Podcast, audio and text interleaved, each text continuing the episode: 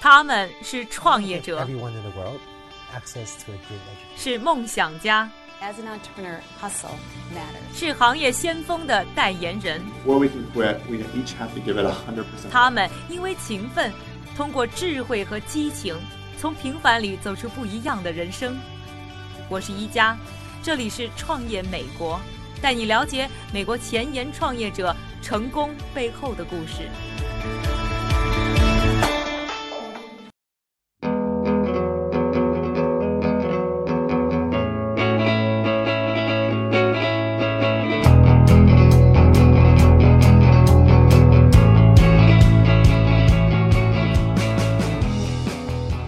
欢迎收听由 Amazing.com 赞助播出的《创业美国》第三季，我是宜佳。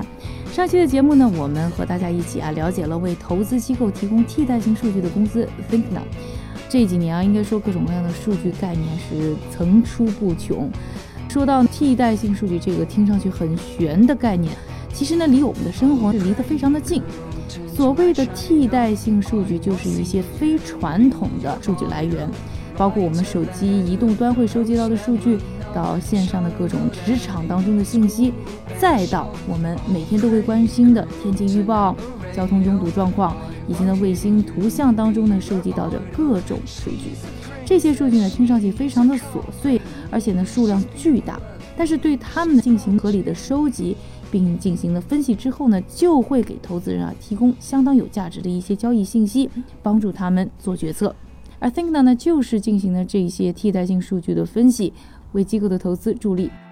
下面呢，我们还是听一听啊，ThinkNow 的创始人和首席执行官 Justin 郑来分析他们是如何使用替代性数据的。我们的这些替代性数据来源于这些公司本身，比如说公司的网站、政府申报、应用程序界面、网络提取的数据等等，这些都是我们在搜集的数据。但是如果这些数据来自公司本身，你可能会问，为什么他们自己不能分析这些数据呢？其实很简单，因为他们需要开发特别的技术才能获取这些数据。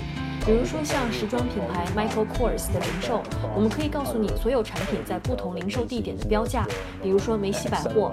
或者是美国高档的连锁百货店 Nordstrom。那么 Michael Kors 想要获得这些数据的唯一方式就是自己开发一个机器人，所以他们不做这件事情，而我们在做。这两年呢，大数据的概念啊非常的火，那我们在创业圈呢也是不断的看到有专注于数据挖掘服务的创业公司涌现出来，包括呢海量数据管理软件商 Platfora，。还有呢，专注于数据挖掘的 Mintigo 都算是业界的佼佼者。ThinkNow 的创始人呢，Justin 呢，对于自己公司的产品还是非常有信心的。听听他觉得 ThinkNow 的最大优势到底是什么？我们用的是公共的数据，但是如果你不会编程，你是不可能获取这些数据的。